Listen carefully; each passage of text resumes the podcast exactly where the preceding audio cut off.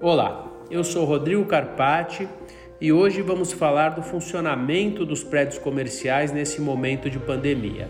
Primeiro, nós tivemos um, um colapso nesses prédios comerciais, uma desocupação muito grande, as pessoas optando em trabalhar home office, mesmo em fases não obrigatórias, isso digo é, no país inteiro.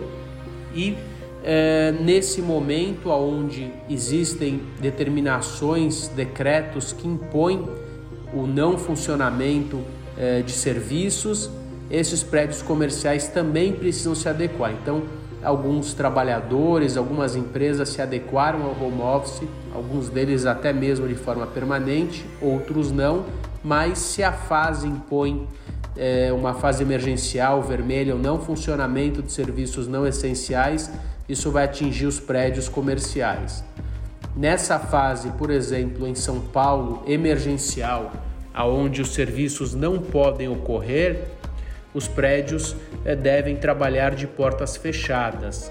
Eles não devem atender o público, porque isso gera aglomeração e as empresas não estão aptas a trabalhar.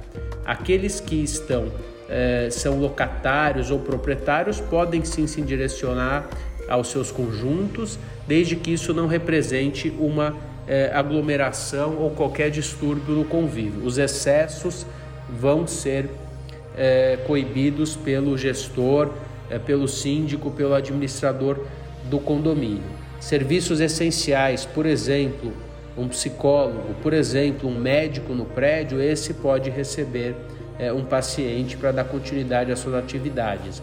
Atividades essenciais devem ser é, podem ser mantidas. As não essenciais, conforme os decretos, estão paralisadas nesse momento. O proprietário não pode ser impedido de, de comparecer à sua unidade, um funcionário eventual para retirar o material, as obras apenas emergenciais, o cano que furou, o, um, um problema é, pontual. Isso vai ter que ser administrado no dia a dia eh, pelos gestores. O recebimento de público numa fase emergencial fica restrita e por isso os prédios, infelizmente, eh, em função dessa pandemia, precisam tomar também medidas extremas. Bom, é isso. Espero encontrá-los em breve, no momento melhor. E até mais. Um abraço.